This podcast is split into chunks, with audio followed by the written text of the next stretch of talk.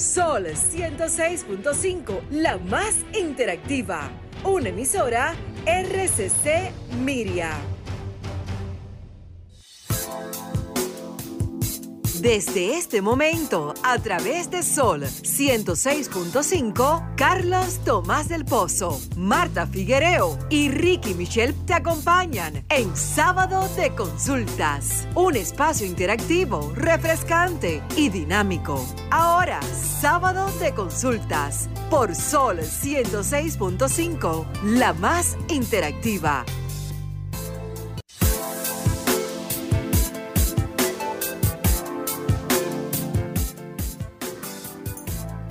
Tardes, Carlos. Carlos. No, no, Eh, no okay, sí. muteado. Sí. Exacto. Ahora sí, ¿verdad? ¿Me escuchan bien No te ahí? escuchamos, Carlos. ¿No me escuchan? Ahora sí. Ok, ok, bueno. Aire, señores. Feliz de estar en esta nueva entrega de Sábado de Consultas, el interactivo de la orientación, a través de Sol 106.5, una plataforma magnífica y extraordinaria que llega hasta donde usted se encuentre, sea en República Dominicana o en cualquier lugar del planeta. Que como siempre, acompañado de la bellísima Marta Figuereo y la voz que encanta, Delisa Ortiz. Hola, ¿cómo están ustedes? Hola, Carlos. Buenas tardes. Buenas tardes a todos. Eh, feliz de estar de nuevo este sábado. eh, manteniéndote un poco allá virtual, porque sabemos ese sacrificio, pero te queremos. Demasiado. Exacto, Denisa. Hola Marta, hola Carlos. Contentísima de poder llegar a cada hogar dominicano a través de la más interactiva Sol 106.5 en una tarde bastante soleada, ¿no, Carlos? Así es, así es. Nos encontramos eh, muy, muy sacrificados, como Ricky Michelle Prescott también. Estamos en el interior del país disfrutando de una temperatura extrema, un calor eh, extraordinario que se está sintiendo. Eh, nosotros, como siempre, establecemos Sábado de Consulta es un puente entre los amigos oyentes y nuestros invitados a través de, de esta plataforma. Pues los amigos oyentes pueden hacer sus preguntas vía telefónica, lo pueden hacer vía las redes. Y nuestros invitados, con mucho gusto que nos acompañan, se las responden las inquietudes, como también pueden hacer sus aportes acerca de cualquier tema que se esté tratando en el espacio. ¿Y ustedes qué cuentan? Muy bien, precisamente el invitado, uno de nuestros invitados hoy es sumamente importante. Muchas veces nosotros no le damos seguimiento a algunas afecciones y hay afecciones que tiene el cuerpo humano que necesitan de la mano de otros especialistas y con ese médico, un doctor, excelente nefrólogo, estaremos conversando, así que estén pendientes para que hagan sus preguntas. Así es. Bueno, miren, nosotros queremos, antes de continuar con el desarrollo del espacio, rendir un homenaje póstumo a ese gran hombre de la radio y amigo de todos nosotros, que fue la leyenda Willy Rodríguez, que esta semana, lamentablemente, COVID nos, nos arrebató. Eh, de Willy, pues, nos quedó su gran legado por el servicio que convirtió la radio en una plataforma precisamente para servirle a la gente y que la gente pudiera expresar y canalizar las inquietudes sociales que muchas veces pasan desapercibidas ante la mirada de las autoridades, pues Willy Rodríguez, esto llegó, esta transformación a la radio dominicana, pues permitió este espacio para la gente y fue un gran trabajador, humano que nos dejó sus enseñanzas y esa gran vocación de servicio que siempre le acompañó de manera desinteresada, pues nosotros en el día de hoy queremos rendir homenaje a su memoria como, como espacio ya, ya que somos una plataforma que estamos en la radio y precisamente la orientación que uno sirve eh, toma como referencia ese gran trabajo que hizo ese gran dominicano. Eh, recuerden, nuestras redes sociales, el programa es arroba consulta rd, tanto para Twitter, para Facebook y para Instagram. La nuestra es arroba Carlos Tomás 01 para Instagram y Twitter. A través de estas redes ustedes también pueden hacer sus preguntas, sus comentarios y nosotros durante el desarrollo del programa pues lo estaremos dando lectura. ¿Ustedes, jóvenes? Así es, mis redes Figuereo M en Instagram y Figuereo rayita bajo Marta en Twitter. ¿Denisa? La mía en todas las plataformas digitales arroba Denisa Ortiz. Así es, y eh, para también eh, recalcar algo con relación a Willy Rodríguez, eh, la mayoría de nosotros, de una generación, estuvimos cerca y aprendimos muchísimo. fue uno de los pioneros en hacer esos programas especiales en Semana Santa. recuerdo que trabajé una Semana Santa, varias Semanas Santa, en esos operativos donde teníamos que salir, eh, donde nos topábamos realmente con el pueblo. Eh, me tocó también... Eh, trabajé en la emisora hermana en el gobierno de la mañana al principio y había un trabajo social donde las personas llamaban y nosotros le dábamos el seguimiento para que las autoridades arreglaran un poste de luz, llevaran luz. Entonces Willy fue realmente una leyenda. Así es, no solo una leyenda que será recordada mientras nosotros tengamos vida, sino también su ejemplo de servicio, vocación de trabajo y lo más importante es la constancia y la perseverancia de que iniciamos sin nada y hoy tenemos muchas cosas gracias al señor Willy Rodríguez. Así es. Bueno, entonces, como bien apuntó Marta hace un momentito, nosotros hoy estaremos conversando con el doctor Alfredo Polanco del Orbe, él es nefrólogo internista, y tendremos también la continuación de una conversación muy interesante con Yarisa Madera CEO del proyecto Mamá Dariega. Ustedes saben que ya se anunció que el próximo año escolar será eh, presencial y comenzará en el mes de septiembre. Entonces hay que diseñar un plan de emergencia para los muchachos, eh, ver que uno, cómo uno le puede sacar provecho a estas vacaciones, que puedan también eh, compartir sin eh, guardando las distancia, el distanciamiento y los protocolos, pero sin afectar su salud y sobre todo también esas calorías en exceso que fueron adquiridas durante esta larga pandemia, ese sobrepeso, pues es momento de que se generen actividades que puedan lograr eh, ayudar a esos niños a recobrar su peso normal y eso de por sí también es salud. Eh, nosotros, antes de iniciar el programa, siempre pasamos una mirada hacia los diferentes acontecimientos y tendencias que acontecen en el mundo y, por qué no, en nuestro país. Hoy yo quiero que nos quedemos precisamente en nuestra media isla, República Dominicana, y sobre todo en algo que nos toca muy de cerca a todos nosotros, y es que hoy cumplimos nuestro tercer aniversario como programa en la dentro de la plataforma de Sol 106.5 FM. Entiendo que estamos en proceso de pandemia, la mejor forma de uno celebrar ese tipo de acontecimientos es precisamente como lo estamos haciendo, pues, trabajando y llevando orientación a las personas. Ya habrán otros momentos más adecuados y favorables para que podamos compartir con todos los equipos técnicos, qué yo, hacer alguna actividad social, pero en realidad todavía eh, no es prudente realizarlo eso. Nosotros queremos darle las gracias muy efectivamente al señor Antonio Espaillat y a Monserrat Espaillat por la acogida que nos dieron hace tres años, Sol, y todo el apoyo que hemos recibido de parte de ellos. También es importante resaltar que nosotros como equipo, tanto Mildred, Ricky, Michelle Prescott, eh, Marta Figuereo, Denise Ortiz y un servidor, Carlos Tomás del Pozo, damos vida a este concepto radial que fue creado precisamente por el destacado periodista eh, dominicano, don Julio Martínez Pozo, que también dentro de su compromiso social pues visualizó una plataforma adicional que le pudiera llevar orientación a las personas a través de un programa como este, el cual nosotros le damos vida, aunque tenemos tres años en Sol, este concepto radial comenzó hace varios años por el mismo han desfilado eh, importantes figuras de la comunicación eh, de nuestro país. Nosotros pues eh, nos tocó tomar la antorcha y seguir este relevo y este entusiasmo con el cual nosotros cada sábado llueva, truene o ventee, siempre que el Señor Dios nos lo ha permitido. Hemos estado con ustedes en el aire, pero sobre todo acompañados de esa, esa sinergia extraordinaria que se produce cuando nos juntamos con Marta Figueiredo, con Denise Ortiz, cuando estuvo Mildred a tiempo completo con nosotros, y Ricky Michel, que siempre ha estado de la mano con nosotros, aunque muchas veces no participe en el espacio por razones de compromiso, pero sigue siendo parte fundamental de este espacio. A mí en lo personal me motiva, me entusiasma el trabajo de la radio, esta es una de mis pasiones, y el compartir este, estos 55, 60 minutos con Marta Figuereo y con Denise Ortiz es para mí una de las experiencias más gratificantes en términos personales y profesionales. Así que esperamos que Dios nos permita poder continuar por muchos años más desarrollando el interactivo de la orientación, un programa que ha contado con una gran audiencia y agradecemos a los amigos oyentes que nos escriben, que nos manifiestan el seguimiento al programa. Cuando no están de acuerdo con alguna posición que se ha sido fijada, pues así nos hacen saber. Y sobre todo, sobre todo, sobre todo, nuestro agradecimiento eterno a esa gran cantidad de destacados profesionales de la medicina, del marketing, del derecho, de la ingeniería, entre otras profesiones, que cada sábado pues sacan un momentito de su apretada agenda para conversar con nosotros y llevarle orientación a la gente. De, verdad que nos sentimos muy contentos y satisfechos y esperamos poder continuar muchos años más brindando este servicio de orientación a la población dominicana.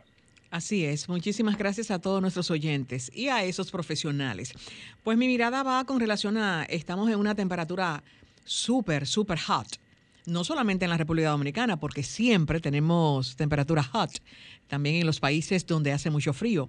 Y hay tres razones por las que es tan importante beber agua, incluso si no tenemos sed, porque hay personas que no sienten el deseo de tomar eh, y el cuerpo muchas veces le pide. Eh, la deshidratación se ha asociado con alteraciones urológicas, eh, gastrointestinales, circulatorias y neurológicas, urológicas, neurológicas y gastrointestinales.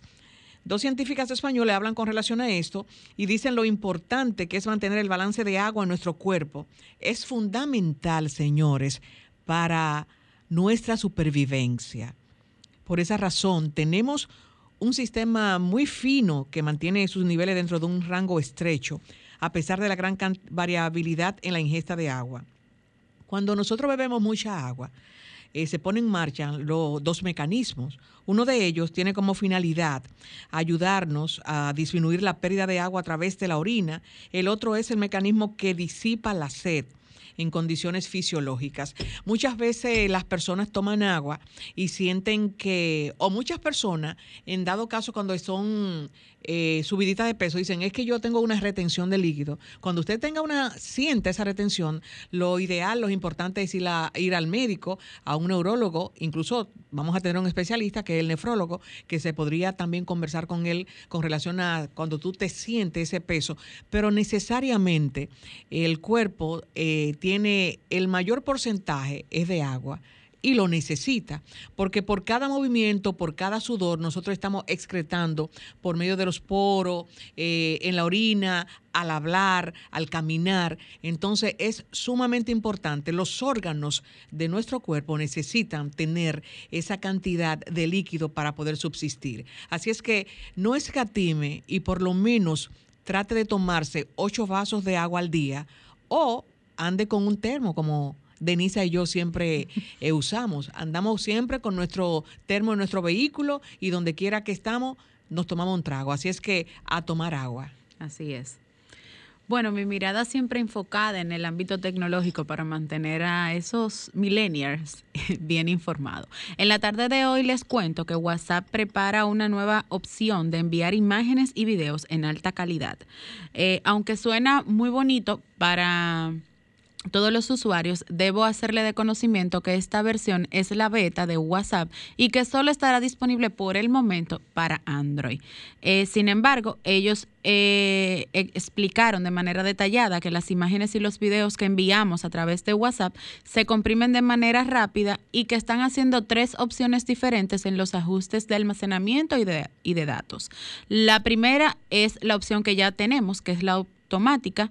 Eh, lo único que esta vez va a ser un poco recomendada eh, por la aplicación, mientras que la segunda nos permitirá enviar imágenes y contenidos, es decir, videos, en mejor calidad y la última, activar el modo de ahorro de datos. Es bueno destacar que aunque estas funciones propias se pueden elegir opciones de mejor calidad, las fotografías y los videos en su caso son un poco más pesados y esto tardará un poco en enviarse.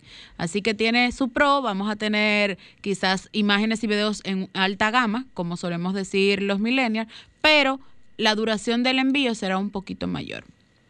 Así es, Carlos. Pues, ahora vamos a nuestra próxima pausa y cuando retornemos estaremos en la consulta de salud. Estás escuchando el interactivo de la orientación, sábado de consultas. Retornamos. Así es, estamos al aire. Estamos por acá. Señores, recuerden que esa salud no es felicidad, ni economía familiar que la resista, y es por eso que nuestro espacio se enfoca en la orientación. Nosotros ahora vamos a conversar con un destacado profesional de la medicina que nos prestigia con su presencia en el espacio. Trata de un internista y además nefrólogo, el doctor Alfredo Polanco del Orbe. Doctor del Orbe, ¿cómo está usted? Feliz de que esté con nosotros.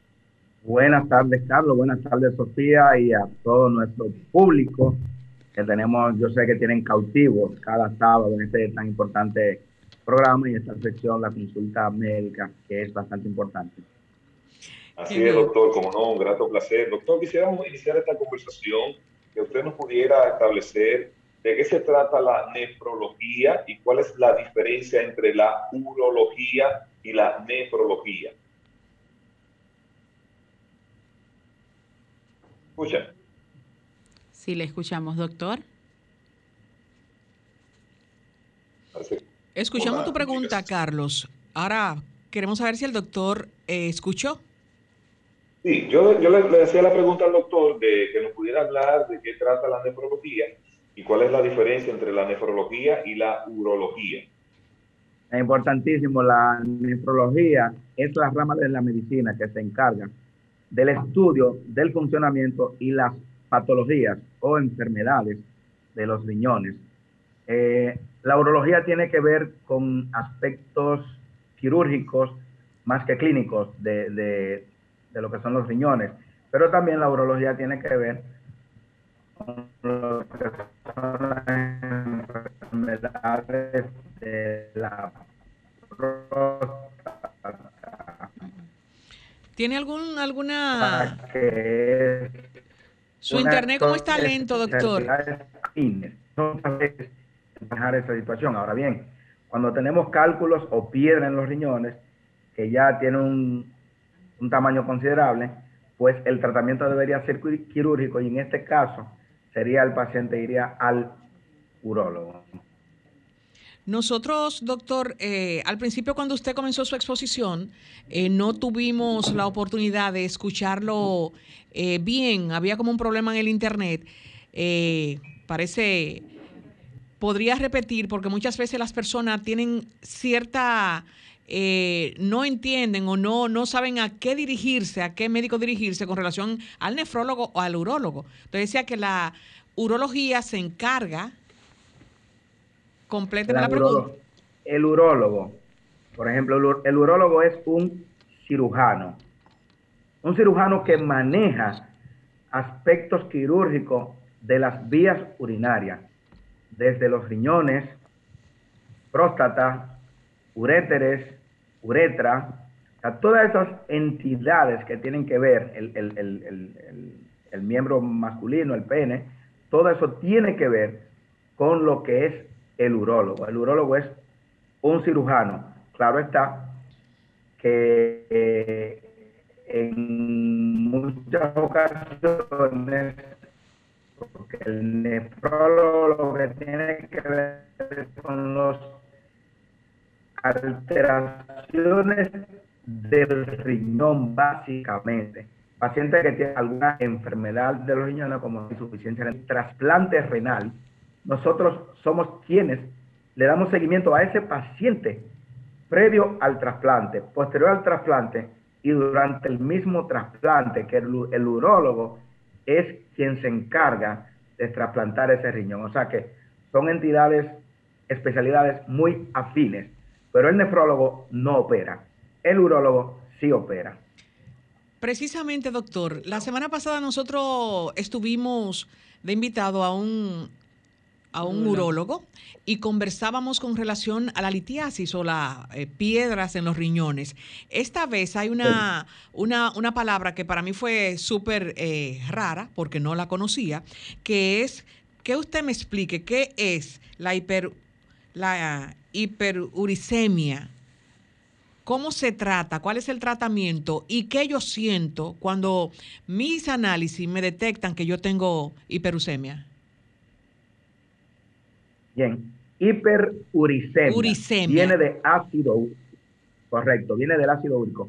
El ácido úrico no es más que un metabolito, una sustancia de desecho, ácido úrico, que nosotros se produce constantemente, pero que debe de ser eliminado tanto por la vía digestiva como por los riñones. atendiendo a la edad del paciente, hay unos niveles de ácido úrico considerados como normales. Por ejemplo, un adulto, un adulto hasta 7 miligramos por decilitro es lo normal. En una dama, hasta 6 miligramos por decilitro es lo normal. Ahora, ¿qué ocurre? La mayor cantidad de ácido úrico se elimina básicamente por la vía renal. El ácido úrico se filtra por los riñones, se reabsorbe y luego se secreta, o sea que se elimina, se bota por los riñones. Ahora, ¿qué ocurre? Una alteración en el metabolismo de las purinas podría traer como consecuencia un aumento en los niveles de ácido úrico. Y este ácido úrico aumentado, ¿qué trae como consecuencia? A nivel renal, podría traer como consecuencia la formación de cálculos renales, o sea, piedra en los riñones. De hecho, el 10% de es, son de ácido úrico. Ahora bien, en países áridos, por ejemplo, como en Israel, en Pakistán, Afganistán, por ejemplo, el 70% de las piedras son de ácido úrico. O sea que en mientras más cálido es el país, más formación de piedra o de cálculo va a haber por efecto de ácido úrico. El que tiene alteración en el metabolismo del ácido úrico, por ejemplo, también podría tener una insuficiencia renal crónica secundaria a la producción excesiva de ácido úrico. Porque como dijimos anteriormente, el ácido úrico se elimina por los riñones y si tenemos una gran cantidad de ácido úrico, que son cristales, que en la mayoría de los casos también están unidos con el sodio, esos cristales van a provocar taponamiento de los túbulos renales, taponamiento de los filtros y vamos a tener una nefropatía o insuficiencia renal aguda por ácido úrico. De hecho, he tenido pacientes con 18, ya hablamos anteriormente que los valores normales son hasta 7 miligramos por decilitro. Hace unos cuantos meses tuve un paciente que tenía 18 miligramos de ácido úrico y ese paciente presentó una insuficiencia renal aguda que tuvimos que dializarlo hasta estabilizarle los valores de creatinina. El paciente no quedó en diálisis porque era una insuficiencia renal aguda. Pero ¿qué ocurre? A ese paciente tenemos que darle medicamentos ya, porque él tiene una alteración aparenta que es genética, ya tenemos que darle medicamentos de por vida para evitar el aumento de ese ácido úrico. Y algo más importante, que ese paciente por obligación debe de ingerir más de 3 litros de agua cada 24 horas para evitar la acumulación de esos cristales de ácido úrico a nivel renal y que le provocan de nuevo una insuficiencia renal aguda o que le provoquen cálculos o litos de ácido úrico. Doctor, permítame invitar a los amigos oyentes a que se sumen a esta interesante conversación que estamos obteniendo con usted para que hagan sus preguntas o nos cuenten sus experiencias. Recuerden que con nosotros tu consulta es gratis. Retornamos, retornamos a la consulta de salud. Estamos conversando con el doctor Alfredo Polanco del Orbe, nefrólogo, internista. A través de la línea telefónica usted puede sumarse a hacer sus preguntas darnos sus experiencias. Tenemos un contacto, Carlos. Tenemos un contacto, ok, perfecto, muy bien, adelante. Buenas tardes. Buenas tardes. ¿Quién nos habla y desde dónde? Habla Mayra Tolentino. Si puede bajar, por favor, el volumen de su radio o por donde nos escuche, por favor. Fíjese, yo oí que el doctor estaba hablando de ácido úrico, pero la pregunta que yo entendí que él le hicieron fue de la hiperglucemia. A mi entender, la hiperglucemia es por la por el azúcar en la, sangre, ¿verdad? No. Entonces él habló del ácido úrico. Usamos el término hiperuricemia, ah, no hiperglicemia. Pero ah, gracias, válida la aclaración. Sí, gracias, era solo eso, estaba un poco equivocada, gracias. No, a la orden siempre. Bien, excelente, pero son importantes porque así como ella escuchó esta palabra de hiperglicemia o hiperglucemia, que es cuando los niveles de azúcar aumentan por encima de 100 miligramos por decilitro. Es, por ejemplo, hiperglicemia cuando un paciente es diabético, sobre todo cuando el paciente tiene los niveles de glicemia o de azúcar por encima de 126 miligramos por decilitro en dos tomas en ayuna o cuando un paciente tiene una glicemia por encima de 200 miligramos por decilitro a cualquier hora del día, no importa que haya comido o no, se considera ese paciente que es diabético. Muy bastante importante la aclarando. Tenemos otro contacto. Buenas tardes. Sí, buenas tardes, ¿cómo están ustedes? Bien, ¿cómo está? Bienvenido. estamos bien porque estoy de frente al sol, estoy mirando un sol muy bonito que le da color a la vida y al espacio y, alimenta las plantas. Así es. Entonces, ustedes están de cumpleaños, escuché. sí. Pues, felicidades. Muchas gracias, Primitiva. Felicidades por esos tres años sin fallar y llevarnos conocimiento a nosotros, lo, lo, lo, lo que somos inteligentes, que escuchamos el programa. Gracias por la constancia de siempre escucharnos y sus aportes cada sábado. Así es. Amén. Y gracias, como dijo el señor eh, eh, Pozo, a todos los profesionales que, que dejan de descansar o hacer otra cosa para llevarnos sus conocimientos a, nosotros y, a, hacer aporte al programa. Pues nada, eh, hay un saludo al pueblo dominicano. Doctor, eh, ¿qué significa el término hiper? Me gustaría saber. Y aparte de eso, eh, nosotros los pacientes o las personas tenemos costumbre de que cuando tenemos algún problema de orina, no sabemos diferenciar cuando hay que ir donde un urólogo y un nefrólogo eh, me gustaría que ampliara más, porque yo he estado escuchando el programa, pero pasé al lavadero porque estoy lavando. Y si algo no escuché bien, pues usted vuelve y me lo explica y a los amigos radio escucha. Ah, y para terminar, como ustedes decían del agua, eh, el agua, eh, ningún otro líquido sustituye el agua. El agua que, que usamos para, para tomar, para, o sea, para los riñones, purificar la sangre, y tener la piel más bonita, etcétera, etcétera. Y que el agua sea potable, potable, porque hay mucha agua que uno se la toma y no reúne en condiciones. Un abrazo. Gracias. Pues bien, hablamos de hiper, es aumento. Recuerde, hiperuricemia, aumento de ácido úrico. Hiperglicemia, aumento de los niveles de azúcar. Hipertensión, aumento de la tensión. O sea, cuando siempre en el término la... Hiper.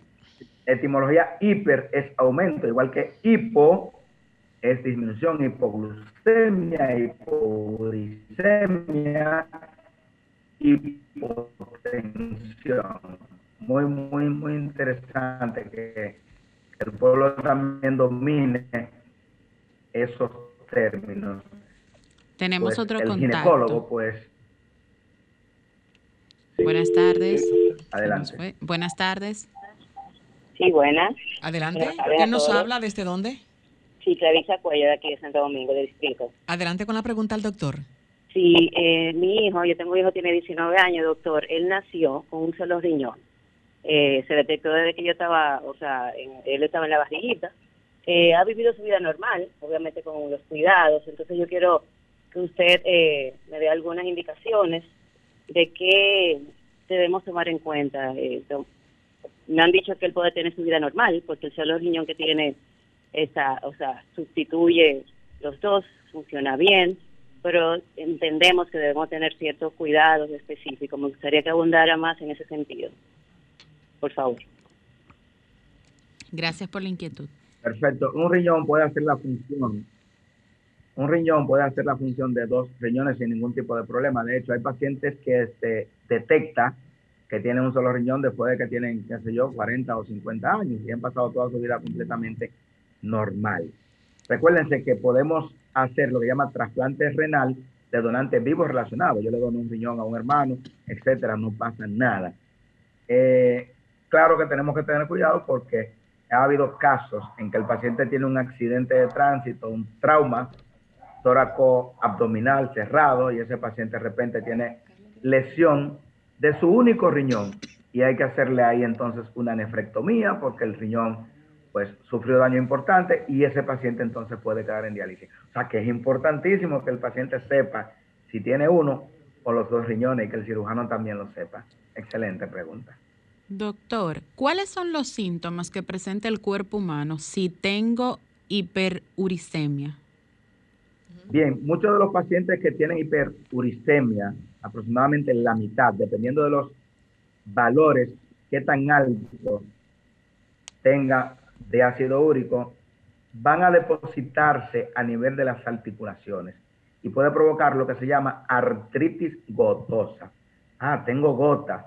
Por eso es que a la artritis gotosa anteriormente se le llamaba enfermedad de los reyes. ¿Por qué? Los reyes comían bastante bueno y ahora que viene para lo que comen muy bueno, el ingerir grandes cantidades de proteína, eso aumenta los niveles del ácido úrico, por ejemplo, las carnes, los quesos, los embutidos, todo eso. Entonces ustedes ven en las películas de la antigüedad esos reyes que comían mucha carne, entonces con frecuencia eh, se describen en algunos libros de la antigüedad como el rey fulano tenía lo que se llama el toso gotoso, o sea, tenía gota, que no es lo que la gente llama gota, sino a ese depósito de cristales de ácido úrico a nivel de las articulaciones. O sea, acá son las principales manifestaciones que puede presentar. Pero también, ojo con eso, muy importante esa pregunta, y es que el paciente con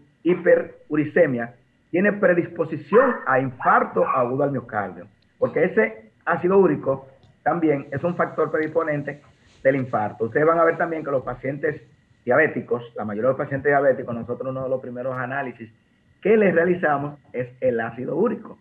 Y vemos que está aumentado, es un factor que predispone también a la insuficiencia renal crónica. O sea que, aunque esté causando escasa sintomatología, es importantísimo nosotros evaluar cómo están los niveles de ácido úrico porque pueden afectar cualquier órgano de nuestro cuerpo, la hiperuricemia. Interesante aporte, doctor. Usted sabe que en nuestro país tenemos más de 11 millones de médicos empíricos que le encanta automedicarse, comprar medicamentos de venta libre. Nosotros quisiéramos que usted ahí nos hiciera una breve reflexión de cuáles son esos medicamentos que pueden provocar problemas en el riñón y que la gente lo compra libremente, se lo toma sin ningún tipo de prescripción médica. Perfecto. Tengo pacientes en diálisis por el uso abusivo de calmantes. Señores, usted no puede durar más de una semana tomando calmantes. Eso es letal para los riñones. Todos los calmantes, todos, absolutamente todos, son tóxicos para los riñones. ¿Qué es lo que hacen los calmantes cuando usted lo usa de manera indiscriminada? Que disminuyen una sustancia llamada prostaglandina, que es un vasodilatador de las arteriola aferente del riñón, que es por donde entra la sangre, como disminuye la prostaglandina, la, la, arteriola donde entra la sangre del riñón se medio obstruye y entonces ahí viene la insuficiencia renal crónica. Tengo el caso de una joven que a la edad de 26 años, por usar analgésicos por una migraña, calmantes, casi duró un año usando calmantes casi diario. Tengo otro paciente por artritis reumatoidea, duró, eh, él tiene 44 años de edad, está en diálisis, y así he tenido, hemos tenido todos los nefrólogos, yo sé que una gran cantidad de pacientes por el uso indiscriminado de calmantes. De hecho, en la década de los 80, decían los norteamericanos que el 23% de los pacientes que llegaban a diálisis era por el uso abusivo de calmantes. Otro de los antibióticos. Existen diferentes tipos de antibióticos que son bastante tóxicos para los riñones.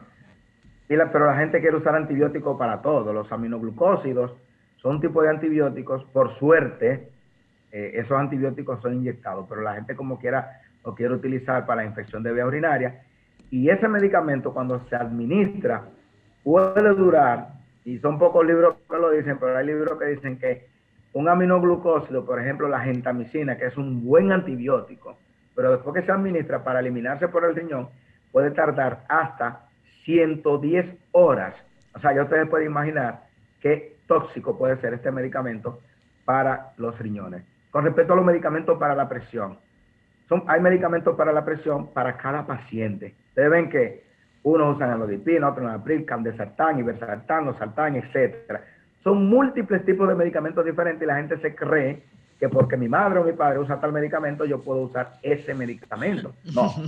Ese médico sabe el por qué le indicó a usted ese medicamento para la presión por ejemplo, si un paciente tiene dos de creatinina, que la tiene alta, y comienza a usar los sartán o enalapril, por ejemplo, ese paciente usted va a ver en pocos días puede aumentar la creatinina y llevarlo a necesitar diálisis. O sea que nosotros tenemos que tener mucho cuidado con lo que es la automedicación, porque el medicamento que usted crea que es más inocuo, que no puede hacerle daño, ese medicamento podría provocarle un daño renal que en determinados casos puede ser un daño renal irreversible. De ahí que tenemos que tener cuidado con la automedicación en sentido general. Doctor, yo me quedé confundida al principio, al inicio de su exposición. Usted hablaba sobre las purinas. Yo me quedé en shock. Purinas. Yo pensé que purinas, eh, tenemos un conocimiento de la purina, de una comida especial. Eh, quiero que me explique qué son las purinas y también qué alimentos provoca, provocan eh, la hiperuricemia. Sí, son productos de degradación, son productos metabólicos. sí, por ejemplo, los, las carnes, sobre todo la carne roja, eh, puede conllevar al aumento de ácido úrico.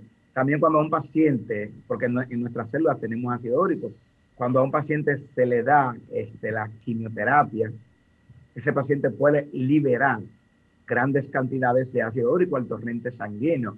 Entonces, por eso es que inclusive a muchos pacientes que se le va a dar eh, una quimioterapia, hay que evaluar cómo está la función renal, porque cuando con la quimioterapia, ¿qué estamos haciendo? Matando células cancerosas. Entonces, si nosotros no tomamos en cuenta que esas células que nosotros estamos matando con la quimioterapia van a liberar sustancias de desechos, sustancias tóxicas como es el ácido úrico, nosotros podríamos tener después de una quimioterapia, una liberación de ácido úrico que podría conllevar a una insuficiencia renal crónica. Por eso ustedes van a ver que a pacientes que le van a dar una quimioterapia le van a decir, mira, o le van a prescribir un medicamento barato y muy bueno que es el alopurinol, que posiblemente ustedes lo han escuchado mencionar. Es un medicamento sencillo, barato, donde quiera aparece, pero que es un medicamento de los más importantes para disminuir los niveles de ácido úrico. Yo cada rato tengo pacientes con 9 o 10 de, niveles de ácido úrico.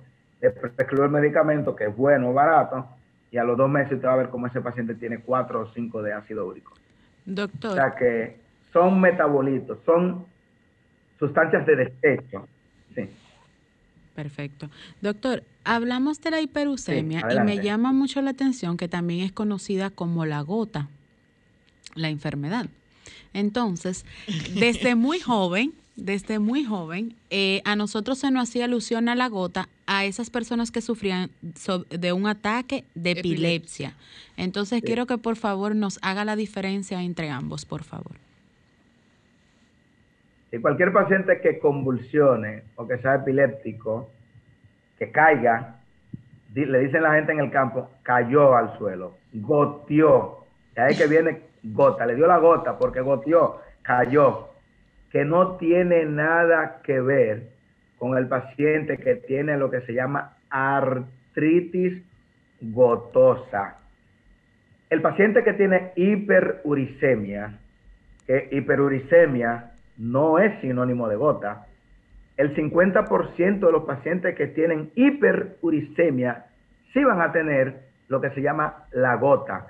La gota es el depósito de cristales de ácido úrico a nivel de las articulaciones. Yo sé que hay muchos pacientes que ahora mismo que están escuchándonos, que tienen el ácido úrico alto y que tienen en, los dedos de los pies esas lesiones, eh, están diciendo, wow, pero qué cosa, que produce bastante dolor, el denominado toso, tofo gotoso. Esa es la gota. Entonces, el 50% de los pacientes que tienen hiperuricemia van a tener tofo gotoso, pero usted puede tener hiperuricemia y no tener esa manifestación eh, clínica, pero son dos situaciones muy diferentes, la epilepsia y el tofo gotoso. Doctor Polanco, estamos casi llegando a la parte final de esta interesante conversación, pero no puedo dejarlo ir sin hacerle esta pregunta popular. El agua de coco, las botellas hechas a base de palo de Brasil. El té de cola de caballo. Exacto. ¿Esto qué función y sirve para los riñones? Bueno, El agua de coco es simplemente agua. Miren, yo tomo agua y me tomo por lo menos seis botellitas de agua, porque recuérdese que el médico tiene que andar el día entero y llega a su casa de noche. Yo meto mis seis botellitas de agua, en, ahí tengo mi bulto y tengo que terminarla, las seis botellitas de agua. Yo no, bueno, en mi casa me dice, no llegues tú aquí con agua, que esa agua ya no sirve, la vamos a botar. Yo me doy mis seis botellitas de agua, que son tres litros de agua. Óigame, el mejor líquido que hay es el agua. Y muy bueno cuando ustedes iniciaron ahorita diciendo que el agua es importante. Ok, ¿usted sabe qué cantidad de nuestro cuerpo es agua? El 60% del cuerpo humano de un hombre es agua y el 50% de la mujer es agua. De modo que nosotros necesitamos reponer esa agua que estamos perdiendo diariamente porque no solamente se pierde el agua por la orina, usted pierde aproximadamente de mil a 1500 cc de agua diario solamente con la respiración y con el sudor. Con eso usted pierde 1500. Y imagínese usted, usted está orinando 1500 y entonces se está tomando nada más 2 litros. Entonces quedamos en defecto, señores. Estamos en un país cálido, un país tropical, donde usted está hablando ahora mismo usted está sudando si no estaba un aire. O sea que lo es bastante importante. Es agua en sentido general. Y mucho cuidado con el agua de coco y el paciente que tiene insuficiencia renal crónica, señores. Cuando ya a usted se le dañaron los riñones, no debe de tomar agua. 500 cc solamente en 24 horas porque ya se le dañaron. Si toma agua de coco, puede tener problemas porque el agua de coco tiene bastante potasio. Para una persona sana es muy buena, pero para una persona que tiene insuficiencia renal es totalmente dañina porque tiene grandes cantidades de potasio. Doctor, tenemos un contacto, me informan ahí. Vamos a darle paso y con eso entonces ya lo despedimos. Feliz tarde, ¿quién está con nosotros? Buenas tardes, ¿quién nos habla y desde dónde? Saludos desde las Américas, Nick Marconi para sábado de consulta. Adelante. Excelente tema. Eh, doctor, yo quiero preguntar cómo afectan los suplementos nutricionales al, riñón, el exceso. Vemos una cultura fit, que las personas se están cuidando más saludablemente, pero hay muchos alimentos procesados. También el, tema de los destructores de hormonas y la leptina, cómo afectan, porque hay un suplemento que se llama creatina, que lo están usando los deportistas, y, y otro es la creatinina que todo el mundo tiene, que le sube y le baja. Eh, bendiciones. Gracias. Excelente, pregunta. Miren, los deportistas generalmente utilizan este tipo de suplementos sin previa consulta. Los atletas quieren usarla. Hace aproximadamente dos años, tres años, hicimos un reportaje bastante importante con varios pacientes que tenemos en diálisis que son atletas. El caso es importantísimo que está colgado en, en las redes sociales de un pelotero fue, llegó a ser firmado por los Rojos de Cincinnati y ahora, gracias a Dios, está trasplantado. Pero cuando ese paciente le hicieron el examen físico estaba todo bien. Cuando, cuando le hicieron los análisis, 9 de creatinina, a diálisis. ¿Y qué estaba usando ese joven? Estaba utilizando anabólicos esteroides. Estaba utilizando exceso de proteína. Tenemos a otro también que trasplantamos en Secanot, que también estaba en el mismo cuadro.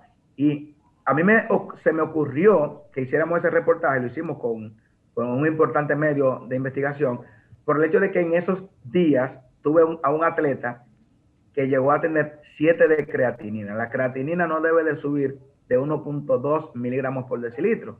Cuando yo iba a dializar el paciente, por suerte, el paciente comenzó a orinar y no tuvimos que dializarlo. Ese se salvó de chepazo, como decimos. Pero Tuve un paciente de 22 años que tenía seis meses que no iba al gimnasio. De repente fue al gimnasio, comenzó a ingerir altas dosis de proteína y ejercicios extenuantes y el paciente tuvimos que dializarlo durante cuatro veces.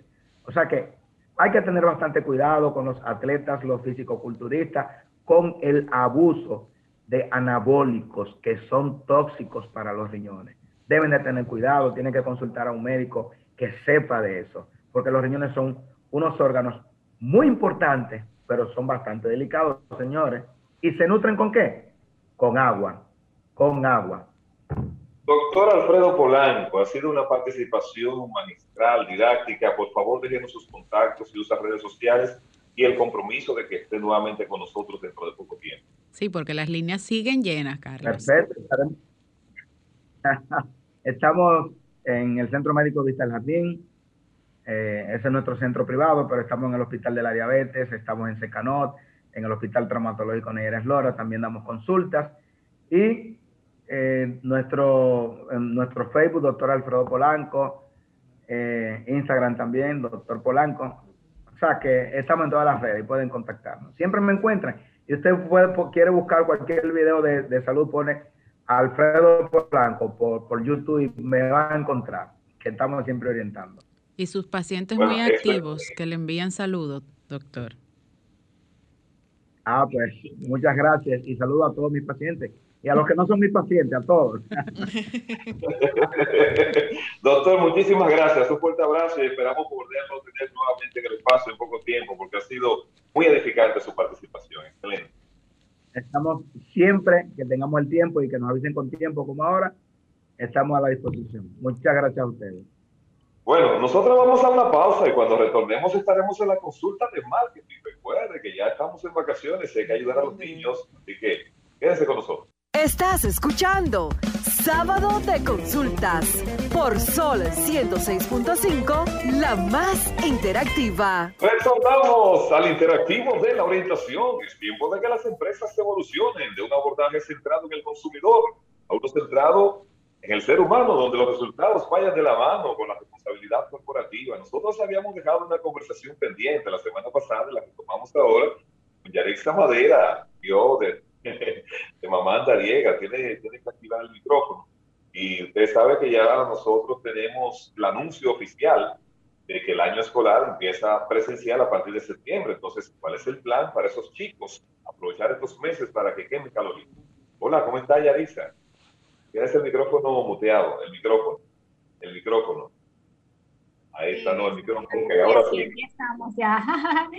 sí, bueno, bueno, un placer estar de nuevo con ustedes y ahí, pues sí, es la noticia de que vamos a tener clases presenciales nueva vez y nos quedan unas semanas cortas de vacaciones y tenemos que malavariar porque también el clima en algunos momentos está jugándonos una mala pasada, pero ahí vamos.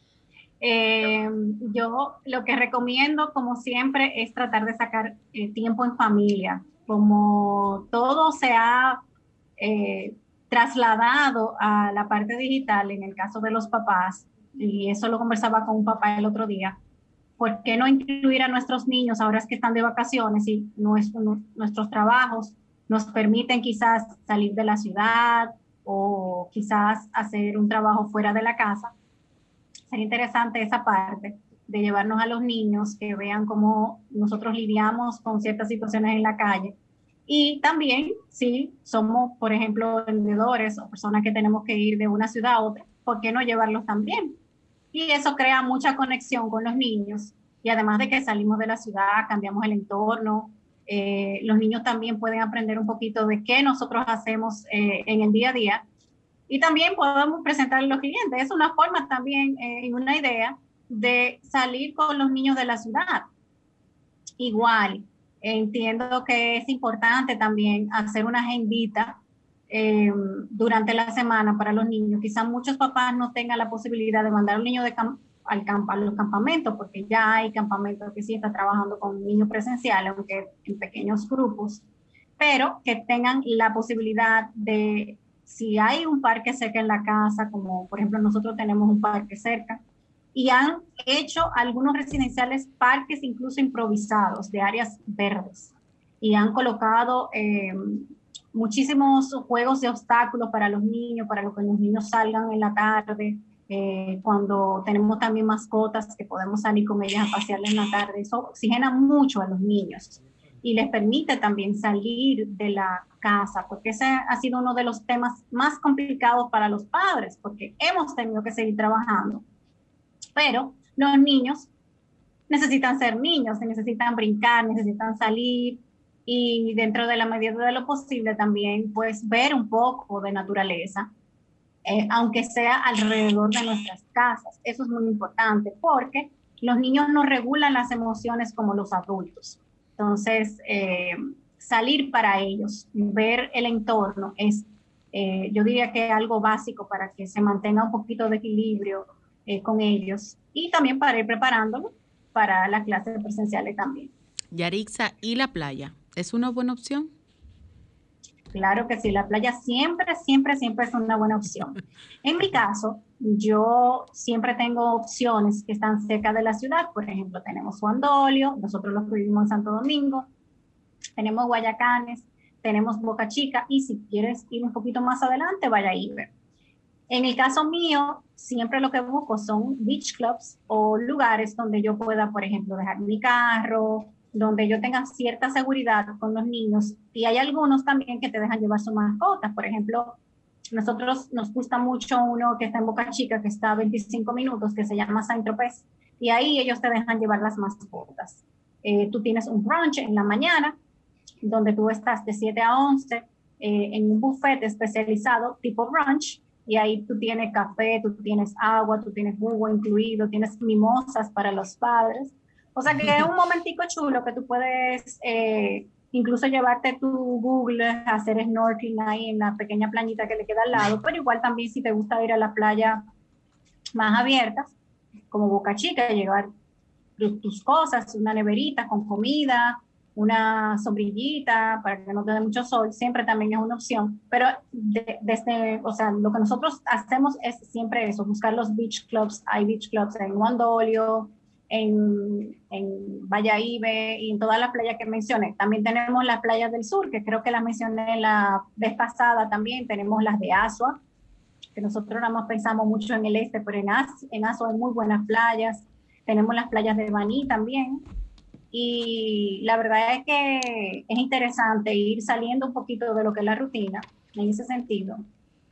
Y visitar esa playa que aunque no son iguales que las del este, también tiene muchísima riqueza que, que nosotros podemos explorar y los niños pueden ver otro tipo de flora, otro tipo de fauna, eh, otro tipo de arena. Y también uno, como siempre he dicho, le da oportunidad eh, al comercio de, ese, de, esa, de esa zona, yendo a, a, pues, a gastar el dinero en los restaurantes, en los pequeños kioscos que hay de venta, las frutas, etcétera. El punto es sacar a los niños y compartir, como dice Yarisa, aunque sea alrededor de la casa, en los parques, porque han sido dos años prácticamente eh, inmersos en tareas, en clase, en cuadernillos, en envío, en plataforma. Entonces, es importante el verdor. Sí, es muy importante eso y siempre lo digo todo parte de los padres, ¿eh? porque hablamos, estamos hablando de los niños, ¿dónde nosotros podemos llevarlos? Pero todo parte de la voluntad de papá y mamá. Todo parte de la organización que tengan papá y mamá. Porque yo sé que nosotros nos pasamos la semana completa trabajando, terminamos súper cansados, pero hay que abrir estas posibilidades de salir, de nosotros mismos, eh, buscar información, seguir las páginas o cuentas también oficiales del país, como está Go República Dominicana, tenemos la página de medio ambiente también, o otras páginas también que den opciones e ideas para paseos y lugares donde podemos visitar. O sea que eso es también muy importante, la parte de la voluntad de salir, porque todo el mundo lo que quiere es quedarse viendo Netflix eh, y comiendo en la casa, que también es bueno y válido, pero definitivamente como yo le digo a los papás, los niños no van a estar, este, no van a estar eternamente con nosotros. Y yo creo que la idea de que ellos conozcan nuestro país, eh, partiendo aunque sea desde los sitios más cercanos que nosotros tengamos, es un plus que nosotros le estamos entregando a ellos. Yarisa, brevemente, porque el tiempo se nos está agotando, tu experiencia en torno a en la ciudad capital, por ejemplo, ¿qué lugares tú has tenido una gran experiencia que recomendarías porque quizás el desplazamiento hacia afuera de la ciudad no para todos los padres sea posible, pero alguna experiencia que tú hayas tenido cercana en, el centro de la ciudad. Bueno, mira, mi hijo ya es adolescente y recientemente salió con un grupo de amigos a Ágora, a Streamland. Eso es un buen lugar para eh, llevar a los chicos, sobre todo a los adolescentes, que hay tan pocas opciones aquí en la ciudad. El cine siempre sigue siendo una opción perfecta para mí, me encanta la experiencia del cine. Hay buenas películas ahora también de niños y también para adolescentes. Eh, creo que eso nunca pasa de moda, siempre está ahí el cine. Y para los más pequeños, yo lo que recomiendo son los parques. Ahí tenemos el Parque Mirador, tenemos el Parque Botánico, tenemos también, eh, yo diría que una caminata incluso en la misma parte central de la Churchill, por ejemplo, caminando. Eh, o montando bicicleta. Se nos fue el tiempo, se nos fue el tiempo, se nos fue el tiempo. Déjanos tus redes, tus contactos y por ahí entonces nosotros despedimos hasta la próxima. Claro. Mi nombre es Yaritza Madera, mi cuenta Mamanda RD y pueden contactarme a yaritzamadera.yahoo.com y ahí pues entonces eh, cualquier información pues a su orden. Bueno, gracias señores, hasta la próxima semana. Bye bye. Bye bye. Sol 106.5, la más interactiva. Una emisora RCC Miria.